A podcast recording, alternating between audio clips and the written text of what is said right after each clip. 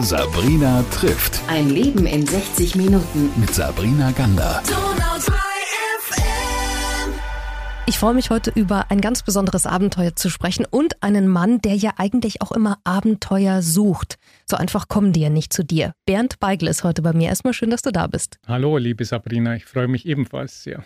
Du bist ein Mensch, der Abenteuer sucht, habe ich gerade gesagt. Vielleicht kannst du uns mal kurz einordnen, was für Abenteuer, große Abenteuer du schon erlebt hast, weil ich sage das ja nicht ohne Grund. Ja, das ist richtig. Allerdings, ähm, ich war schon in vielen Schubladen. In der Abenteuerschublade bin ich eigentlich noch gar nicht so lang. Das kam ähm, vor fünf Jahren, da gab es eine Krise in meinem Leben, äh, Insolvenz und so weiter, was da dazu noch gehört. Und äh, aufgrund dieser Insolvenz bin ich damals mit dem Fahrrad, auch um Kopf frei zu kriegen, von Kairo nach Kapstadt einmal quer durch Afrika gefahren. Das war wunderbar und ähm, ich glaube schon, das ist so eine Initialzündung. Vor allen Dingen, wenn man eben sonst nichts mehr im Hinterkopf hat, dass man vielleicht noch was anderes planen könnte. Und ähm, ja, so ging das dann fort und ich habe dann ähm, zum Beispiel bin ich mit einem ähm, Damenrad ohne Gangschaltung nach Palermo gefahren. Ein nächstes Mal bin ich mit dem Tretroller von Deutschland zum Nordkap gerollert. Es, es war auch eine ordentliche Hausnummer. Aber ähm, zu Beginn der Corona-Zeit äh, ergab es sich auch, dass ich mal den Rüdiger Neberg, die älteren Zuhörer können sich vielleicht noch an den Abenteurer Nummer 1 erinnern, ähm, mit ihm in Kontakt kam und ähm, damals eben die legendäre Wanderung, sage ich jetzt mal von ihm in, aus den 80er Jahren, einmal quer durch Deutschland, die wollte ich dann mal nachahmen.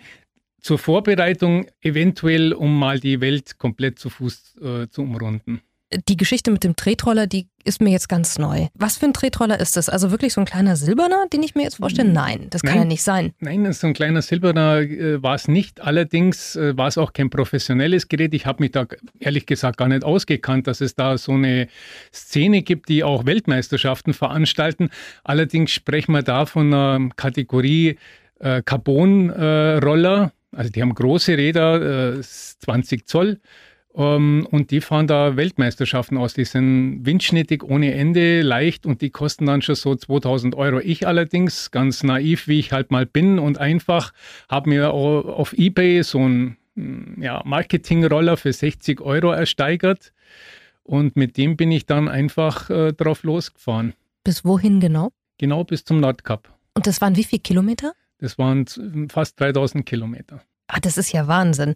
Ich glaube, manche haben jetzt diesen Roller im Kopf, wo du nur mit einem Bein schiebst. Das Geheimnis ja? ist, dass man nach allen sieben, acht Kicks muss man das Bein wechseln, weil sonst kriegt man ein richtiges Problem. Ja, das glaube ich. Sonst würdest du wahrscheinlich heute so ein bisschen hinkend herkommen mit einem so einen dicken Bein und so einem ganz dünnen. Ich kann aber trotzdem sagen, das war, eine Wahnsinn, das war ein wahnsinnig tolles Training, also ganzheitliches mhm. Training.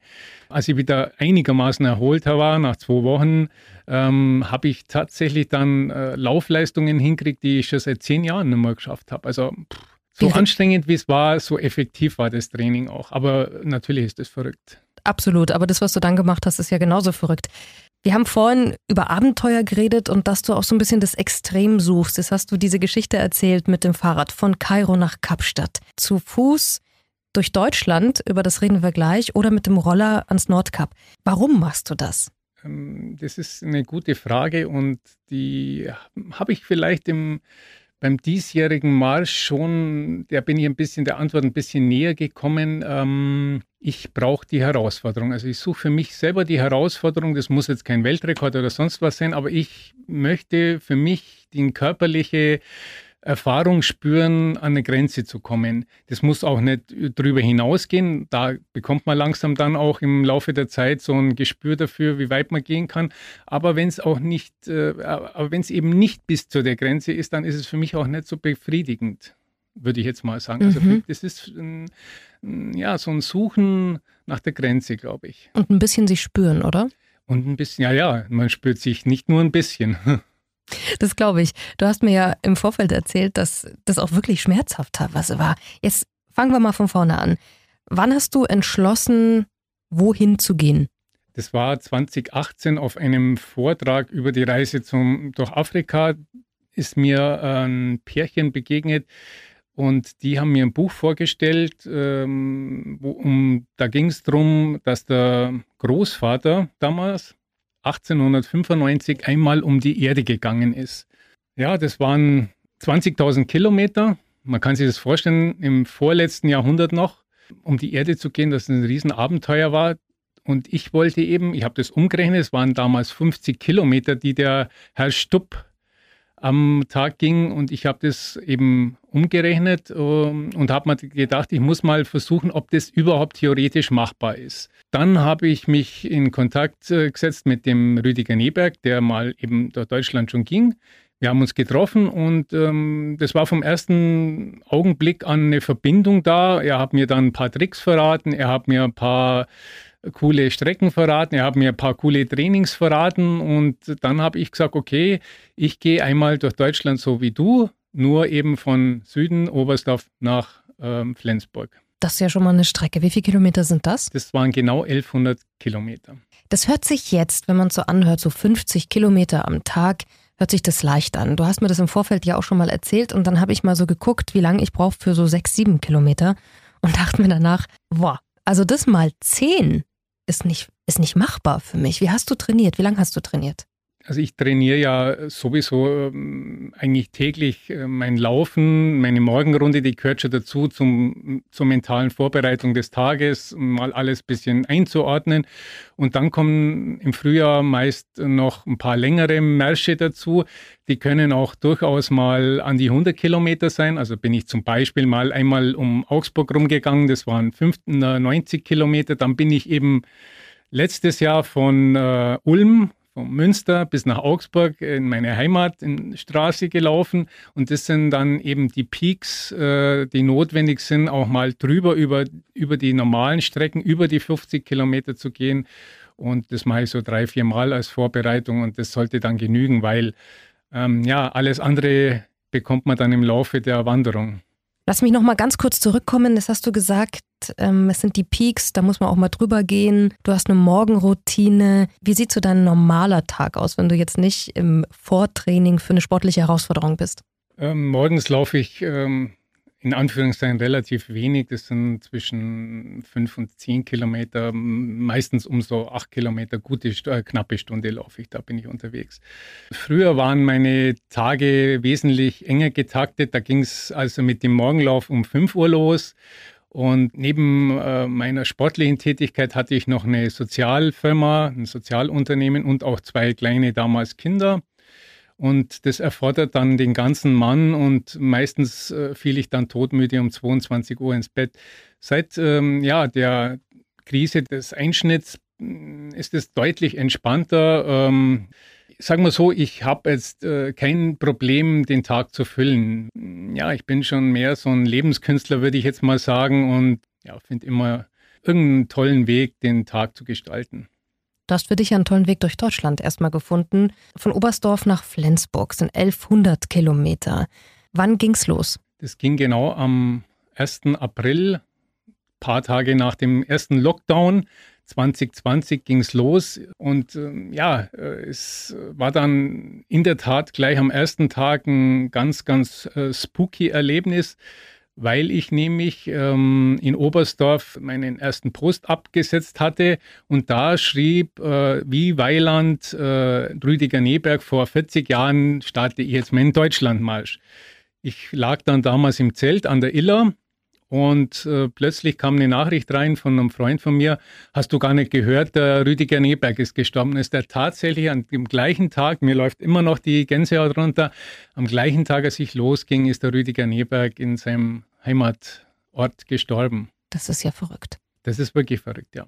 Du bist dann losgegangen zu einer Zeit, wo alles stillstand da stand alles still und das war so äh, faszinierend. Äh, man kann sich das gar nicht vorstellen, wenn eben so wenig Verkehr war, so wenig Leute da war, äh, auf der Straße waren, ähm, wie entspannend, wie relaxend diese Wanderung war. Das ist immer noch, ähm, ja, das Nonplusultra, das wird man nie wiederholen können, aber das hat sich ganz, ganz tief in mein äh, Gehirn eingebrannt. Aber auch natürlich die Situationen, dass man sich ja nicht sehen lassen durfte, konnte und ich ähm, ja schon das eine oder andere Mal zuerst mal Ausschau hielt, ob auch niemand mich sieht, wenn ich im Wald mein Zelt aufschlage. Du hast also mit einem Zelt irgendwo übernachtet, oder? Einfach dann, wenn du gemerkt hast, boah, ich kann nicht mehr. So schaut's aus, ganz genau. Wobei das ähm, immer mit einer gehörigen Portion Logistik zusammenhängt, weil man muss ja auch die täglichen 8000 Kalorien irgendwie wieder reinbringen. Und äh, da kann ich nicht äh, über zig Kilometer noch meine ganze Verpflegung mitschleppen. Äh, also musste ich immer gucken, an, einem Ort, wo man zumindest noch im Supermarkt einkaufen konnte, in dem Ort muss ich dann irgendwo mein Zelt aufschlagen. Und ich glaube schon, im, im, im, im, Nachgang ist das das Aller, Allerschwierigste. Nicht nur das Laufen. Es kommt dann eben das Gepäck dazu. Das waren immer 13 Kilo bei allen Touren und eben die Versorgung, die ganze Logistik, die außenrum ist, ähm, wie verpflege ich mich, wie komme ich wieder zu Kräften für den nächsten Tag und das erfordert wahnsinnig viel Energie auch. Ich kenne das, ich kann das mit dir teilen, im, im ganz kleinen nur, weil ich mal bei den Pfadfindern war und wir durch Schweden und Finnland gelaufen sind und wir mussten ja auch äh, Zeltteile und Proviant, Milchpulver und ich weiß mhm. nicht was tragen. Da habe ich mir auch gedacht, boah, das Laufen ist es nicht, aber dieses Ding auf dem Rücken tragen. Also ja. Ja. Kann ich absolut nachvollziehen. Wir haben schon erzählt, dass es 2800 Kilometer eigentlich sind durch Deutschland, die du gelaufen bist. Wir waren jetzt erst bei der ersten Route, 1100 Kilometer Oberstdorf nach Flensburg. Am 1. April 2020 ging es los, als Deutschland, eigentlich die komplette Welt, stillstand. Hatte das damit auch etwas zu tun, dass du losgelaufen bist? Ich habe mir das tatsächlich länger überlegt. Dann die, der Plan war gestanden, als ich ein Jahr vorher mit dem Rüdiger Nieberg das vereinbart hatte. Und dann kamen schon kritische Stimmen, als ich das mal so ein bisschen ankündigte, aber ich habe das Ganze dann, äh, meinen Rucksack als tragbares Zuhause deklariert und war mir da hundertprozentig sicher, dass ich für mich und auch für die Welt nichts Besseres tun kann, als im Wald und auf Feldwegen rumzumarschieren. Und deshalb bin ich losgegangen. Punkt. Wie lange bist du denn unterwegs gewesen? Das waren äh, damals äh, genau 21 Tage. Wow. Gab es auch den Tag X, wo du gemerkt hast, ich kann nicht mehr oder ich möchte umkehren? Ähm, nee, den gab es in der Tat nie, wobei ich dazu sagen muss, das ist auch wieder ganz was Komisches. Ähm, am dritten, vierten Tag, egal aber ob ich wandere oder mit dem Tretroller unterwegs bin, am dritten, vierten Tag kommt irgendeine Kraft, kommt irgendein Ereignis, das versucht, mich zurückzuholen oder das versucht, mich mürbe zu machen. Mhm. Das ist ähm, zum Beispiel mein Tretroller, der ist mal am vierten Tag einfach auseinandergebrochen. Mhm. Zufällig war dann ein Schweißer da und hat es mal wieder zusammengeschweißt. Oder äh, ich war mal äh, wirklich mit Fieber im Bett gelegen am dritten Tag, aber da darf man sich eben nicht äh, kleinkochen äh, lassen. Und ähm, so ist es bei, auch beim diesjährigen Wanderung war es so, zum Beispiel bin ich da ähm, an eine Brücke hinkommen, die es dann wegen dem Hochwasser letztes Jahr, die es einfach nicht mehr gab. Und das waren dann nochmal 14 Kilometer Mehrweg an dem Tag. Und ähm, da braucht man schon eine mordsmentale Stärke. Allerdings hat man die eben am Anfang noch. Ich wollte gerade sagen, am Anfang geht es wahrscheinlich noch und dann wird es ein bisschen mürber, immer wenn man ein bisschen müder wird. Oder wird man gar nicht müder? Nein, nein, nein. ist wie so ein also, Rausch? Also das ist, kann man vergleichen, also bei mir zumindest, ich kann ja immer nur von mir sprechen. Also Klar. bei mir ist es äh, tatsächlich wie eine Art Rausch. Und der zweite Knackpunkt, der ist dann witzigerweise am letzten Tag immer, wenn man sich bewusst wird, oha, jetzt schafft man es. Und äh, da kommt oft so ein Punkt, wo dann die ich sage jetzt despektierlich, die letzten läppischen 20 Kilometer, die können ganz, ganz, ganz extrem lang werden und mhm. zäh werden. Wie hat denn dein Körper das verkraftet, 50 Kilometer am Tag zu laufen, circa 50 Kilometer? Ja, diesmal waren es wirklich 60 äh, Kilometer im Durchschnitt und das habe ich mitbekommen für mich selbst, weil ich es auch getestet habe. Ähm, das ist, glaube ich, schon mit Gepäck äh, das absolute Limit, wo ich schaffen könnte. Alles drüber hinaus glaube ich mal, ähm, wird mich so weit ermüden, dass ich ein Problem hätte, dann nach, keine Ahnung, ein paar Tagen in der Früh wieder loszugehen. Aber bis zu dieser Grenze ist es okay. Klar, man, man hat dann ähm, im, im Zelt drin zwei Stunden furchtbare Schmerzen, die von der Hüfte bis zum kleinen Zeh gehen. Ähm, wenn man das aber geschafft hat und dann noch, noch, noch nicht kalt ist im Zelt, dann kann man auch wirklich wunderbar schlafen. Was waren denn so Momente, Bilder, die du erlebt hast auf diesem, auf dieser Wanderung, die dich sehr beeindruckt haben? Ähm, es sind die wahnsinnig tollen Wälder, die wir haben. Und äh, ich bin ja immer im Frühjahr losgegangen. Es, war immer die gleiche Jahreszeit, die ersten zwei Wochen im April, wo eben die, hm, ja, die, die Natur so langsam erwacht. Und das ist sowas Faszinierendes. Ähm, egal, ob man, äh, das sind so kleine Dinge wie Hummeln zum Beispiel. Ich habe dieses Jahr Hummeln beobachtet und auch äh, ein bisschen mitgeholfen, die einzuordnen. Also da gibt es eine App und da kann man das melden. Und das sind so ganz kleine Dinge, die ich vorher niemals für möglich gehalten hatte. Und das sind, das sind die wirklichen Höhepunkte. Die zweite Wanderung, von wo nach wo war die dann? Die zweite Wanderung, da begab ich mich zum östlichsten Punkt Deutschlands, nach Görlitz. Und äh, ja, ging dann einmal in der Mitte quer durch bis nach Saarbrücken. Hab damals, das war 2021, ähm, noch den Lutherweg mitgenommen von Wittenberg nach Worms. Das war, sage ich mal, auf, auf dem Weg gelegen. Und das war auch wieder so ein Zufall, das hat sich genau eben 500, zum 500. Mal gejährt, dass der zu, zur ganz gleichen Zeit den Weg von Wittenberg zum Reichstag nach Worms ging. Und das war schon auch, ähm, ja, das hat ein bisschen was Spirituelles auch gehabt dann. Ja, es gibt ja nicht umsonst diese Weitwanderwege oder auch eben sowas wie den Jakobsweg, der nicht nur wegen Habe Kerkeling, aber wegen vielen Menschen mhm. bekannt geworden ist, weil man eben sich von diesen Wanderungen und von diesem Gehen, glaube ich, ganz oft auch was erhofft. Ist das so, dass da was mental auch passiert in dir? Also erhoffen tue ich mal nichts. Ich erwarte auch prinzipiell nicht äh, Unmögliches, würde ich mal sagen. Ich lasse mich einfach darauf ein, auf meinen Reisen, auf meinen Wanderungen, auf meinen, äh, ich lasse mhm. mich ein auf die Erlebnisse, die wohl passieren werden. Und wenn es mal nicht funktioniert, dann ist es auch okay. Und meistens sind es eben die Kleinigkeiten, ähm, wenn mal was nicht so funktioniert, die Zufälle, wo man sich denkt, das gibt es doch gar nicht. Und das ist das Besondere. Ähm, also das ist jetzt nicht so, dass ich mir jetzt die Erleuchtung erwarte, die habe ich schon lange hinter mir wahrscheinlich. Ähm, nee, das sind so einfach die ganz kleinen Momente, die haften bleiben. Das ist das Besondere. Was macht denn dieses Wandern, dieses Gehen und auch immer diese Strecken zurücklegen, egal jetzt ob Fahrrad, Roller oder zu Fuß? Was macht das mit dir? Hm, das ähm, gibt mir schon ein Stück weit ähm, Bestätigung vielleicht. Auf der anderen Seite ist mir sehr wohl bewusst, dass die Zeit auch begrenzt ist, sowas machen zu können. Vielleicht ist das auch eine kleine Triebfeder, ähm, die mich immer wieder aufs Neue äh, losziehen lässt. Ähm, ja, vielleicht einfach das Alter vielleicht ein bisschen auch ähm, herausprovozieren. Zu provozieren, ja, das kann sein. Du hast von, von diesem Wendepunkt gesprochen, als du diese private Krise hattest und Insolvenz. Wenn du jetzt dich beobachtest und betrachtest, mal so von außen, wenn es irgendwie geht, wie ist denn der Bernd heute zu dem vor der Krise? Der Bernd heute ist ähm, nicht mehr getrieben. Mhm. Der Bernd heute, das hört sich jetzt vielleicht äh, komisch an, aber der Bernd heute, der, ähm, ja, der, der lässt sich auf Dinge ein und, und äh, betrachtet das Leben nicht als Wettkampf. Das ist vielleicht ein bisschen paradox jetzt, aber ähm, das waren ein paar Punkte eben während der letzten fünf Jahre, wo ich gemerkt habe, nee, man kann nichts erzwingen. Man kann nur, ähm, klar, man kann nur äh, viel Input geben und dann auf, auf gutes äh, Gelingen hoffen. Aber wenn man was eben unbedingt erreichen mag, dann wird es wahrscheinlich immer scheitern. Du hast jetzt eingangs zu dem Interview mir schon gesagt, ja, vielleicht laufe ich ja einmal um die Welt. Ist das das große Ziel?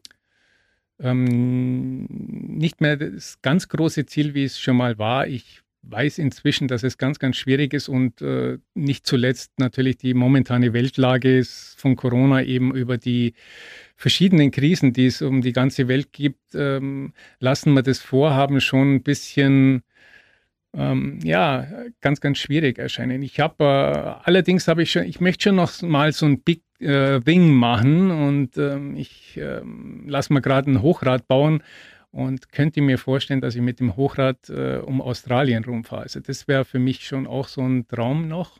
Und vor allen Dingen. Wie das, kommt das? Ein Hochrad. Also wie kommst du auf die Idee, mit dem Hochrad um Austral Australien rumzuradeln? Ich ähm, habe das Hochrad ähm, vor halben Jahr mal probiert und habe festgestellt, dass das ähm, noch einen Ticken entspannender ist. Das ist noch ein Ticken, wie soll man sagen, das ist schwer zu erklären, den, den, den Begriff dafür zu finden. Das ist majestätisch, das ist ursprünglich und mhm. sowas, das fasziniert mich eben. Das natürlich, das, das wirklich ähm, brutal nah dran an der Sache sein. Also mit dem Hochrad rund um Australien. Mhm. Ist ja jetzt nicht so klein, Australien. Das ist nicht klein, ja. Ich habe mich auch schon informiert, wann die besten Zeiten wären ähm, so ein Ding anzugehen, welche Richtung, weil es gibt auch da viel Wind und Wind und Hochrad kann jetzt ganz, ganz kritisch sein, aber ähm, da würde ich mal jetzt dann wirklich äh, genügend Zeit lassen und das auch genießen. Gibst du einen Tipp von dir, was Menschen, die, vielleicht haben die ja nur kleine Wanderungen vor sich oder eine kleine Radtour, hast du irgendwas immer dabei, wo du sagst, das hat sich so bewährt über all die Jahre, über all die Geschichten, die ich gemacht habe? Ja, gut, außer mein ähm, Mobilfon, das mir dann Wege anzeigt, die es gar nicht mehr gibt. Ähm, das kann jeder, aber das Wichtigste ist eben, das wichtigste Werkzeug ist im Kopf. Und ähm, egal wie lang das ist und egal wie schlecht man sich fühlt oder gut man sich fühlt, äh, sind die Zwischenziele und das Endziel zu visualisieren. Also das hilft mir äh, immer ganz gut ähm, egal ob ich mir jetzt denke, okay, in fünf Kilometer mache ich die und die Pause oder in acht Kilometer kommt dies und dies äh, Highlight äh, auf der Strecke oder ähm, am Ende des Tages äh, gönne ich mir diesmal ein Zimmerchen mit Dusche. Also das ist für mich, ähm, das ist natürlich nicht mehr für jedermann äh, vielleicht ähm, äh, ein Werkzeug, aber für mich ist sowas, sind solche Anker wichtig. Wie ist es für dich, dass du die Sachen alleine machst? Ja gut, auf der einen Seite habe ich natürlich noch niemanden gefunden, der das überhaupt mitmachen würde, den Wahnsinn. Und auf der anderen Seite, glaube ich, bin ich schon ein gewisser Einzelgänger auch, ähm, der erstens sehr gut zurechtkommt mit Einsamkeit und Alleinsein. Ich brauche auch kein, keine Musikbeschallung oder sonst irgendwelchen Schnickschnack. Und äh, ich glaube, mich würde es dann auch aufregen, wenn irgendjemand nicht genau so tickt wie ich, genauso mhm. viel spricht oder genau dann spricht, wann ich es möchte. Ähm, ich glaube, das wird mir ähm, furchtbar nerven. Eine letzte Frage habe ich trotzdem noch. Wie ist Deutschland denn so? Wir haben es ja jetzt schon gehört, ich habe schon etliche äh, Landstriche dieser schönen Erde gesehen, aber ich würde mal sagen, trauen, Deutschland ist das vielfältigste, das tollste Land und ich kann es jedem nur empfehlen, ob das eine kleine Wanderung entlang der, eines tollen, eines wunderschönen Flusses ist oder in einem Wald. Es, es, ich habe noch nichts äh, Schöneres gesehen als die vielfältige deutsche Landschaft, muss ich einfach so sagen. Und auch die Leute, ähm, die sind von Region, von Bezirk zu Bezirk verschieden. Man kann es, äh, wenn man da ein bisschen Gespür hat, man kann es wirklich ähm, rausfinden, wo die Leute her sind und die ticken ganz anders, aber sie sind alle herzlich. Und auch das ist ganz, ganz was Seltenes. Ich glaube, wir machen uns selber immer so schlecht und unser Land so schlecht. Das ist, Deutschland ist wunderschön. Besser kann man nicht aufhören. ich wünsche dir noch ganz viele erfüllte Tage. Ich weiß nicht, äh, zu Fuß, auf dem Fahrrad. Ich wünsche dir einfach nur, dass du das machen kannst, was du machen möchtest und weiterhin mit dieser Freiheit im Herzen. Danke, Bernd, dass du uns mitgenommen hast, ein bisschen auf deine Reisen. Ich bedanke mich und wünsche dir auch alles Gute. Sabrina trifft. Ein Leben in 60 Minuten. Mit Sabrina Gander.